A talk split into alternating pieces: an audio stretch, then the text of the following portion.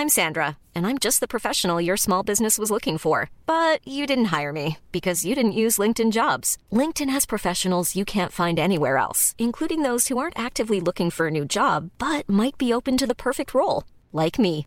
In a given month, over 70% of LinkedIn users don't visit other leading job sites. So if you're not looking on LinkedIn, you'll miss out on great candidates like Sandra. Start hiring professionals like a professional. Post your free job on linkedin.com/people today.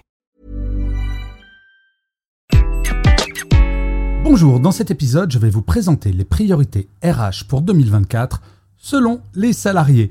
Je suis Gaël Châtelain-Berry, bienvenue sur mon podcast Happy Work, le podcast francophone audio le plus écouté sur le bien-être au travail. Depuis la pandémie, les RH n'ont jamais eu de rôle plus central et stratégique. Les demandes des salariés ont évolué, mais bien entendu, les tensions sur le marché de l'emploi ont rendu ces demandes encore plus essentielles. Et oui, le rapport de force candidat-recruteur s'est dans un grand nombre de cas largement inversé. En cette fin d'année qui s'annonce, nous nous sommes demandé, avec mon partenaire Jimlib, quelles sont les priorités perçues par les salariés pour les ressources humaines. Eux comme moi, nous avions quelques idées préconçues sur les résultats à venir. Eh bien, la surprise a été très grande. Et je peux vous assurer que je reçois beaucoup de courriers, que ce soit sur mes réseaux sociaux, sur mon blog. Je rencontre beaucoup de personnes après mes conférences. Et donc j'avais une idée des tendances. Mais le sondage a remis les choses au clair. Mon sondage a été réalisé sur LinkedIn auprès de plus de 3000 personnes et il met en lumière les attentes des professionnels concernant les priorités bien-être pour 2024. Je dois dire que les résultats m'ont quelque peu étonné, comme je le disais, de par leur aspect très tranché. En bon dernier, sur les quatre propositions, arrive l'engagement RSE plus fort. Nous le savons, la pandémie a eu un impact fort sur la quête de sens de la part des salariés. Intuitivement, nous sommes nombreux et nombreuses à nous dire que les stratégies RSE étaient une parfaite réponse à cette attente. Eh bien, un engagement RSE plus fort de la part de mon entreprise arrive en bon dernier avec seulement 7% des réponses. Bien que moins prioritaire dans les résultats du sondage, l'engagement en RSE demeure un élément clé pour de nombreuses entreprises. Cela englobe des initiatives durables, des pratiques commerciales éthiques et un engagement social plus profond. En renforçant leur engagement en RSE, les entreprises peuvent non seulement améliorer leur image de marque, bien sûr, mais aussi motiver leurs employés qui se sentent ainsi partie prenante d'un projet plus large et significatif. Alors, si je veux regarder le verre à moitié plein et défendre ce qui se fait dans de plus en plus d'entreprises en termes de RSE, ce résultat ne signifie absolument pas que la politique RSE n'intéresse pas des salariés, mais juste que ce qui est fait actuellement leur semble suffisant au regard des autres thématiques possibles, car, je le rappelle, il n'y avait qu'un seul choix possible pour ce sondage. Deuxième surprise, alors que le burn-out et le stress sont une problématique majeure dans les entreprises, la formation des managers aux risques psychosociaux, RPS, n'arrive qu'en deuxième position des attentes des salariés avec seulement 14%. Pourtant, cette formation est essentielle pour prévenir le burn-out et autres problèmes de santé mentale.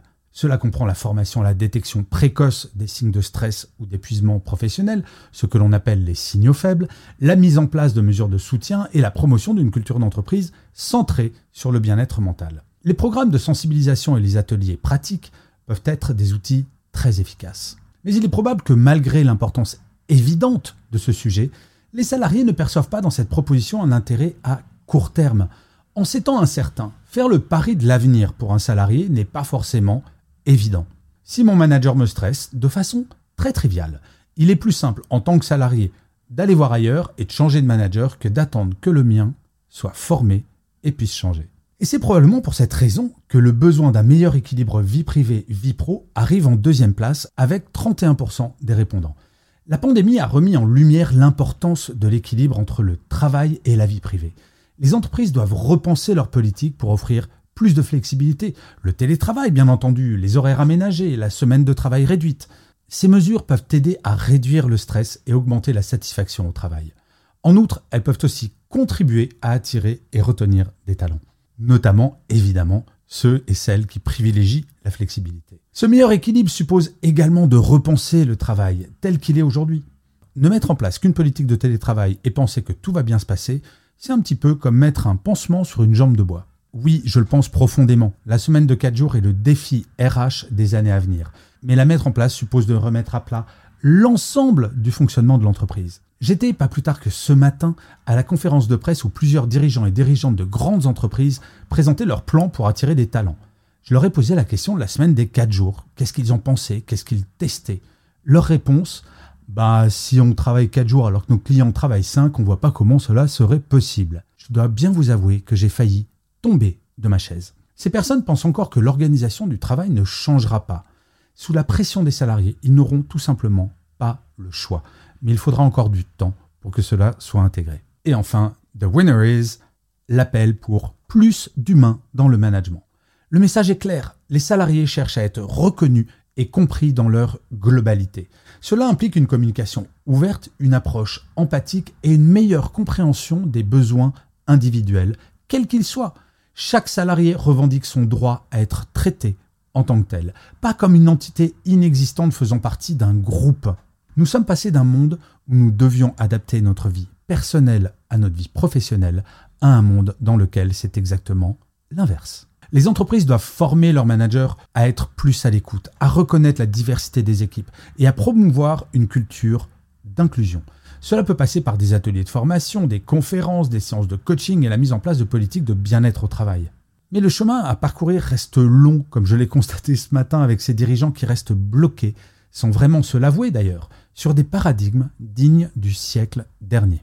En préparant les priorités RH pour 2024, il est crucial de reconnaître ces tendances émergentes.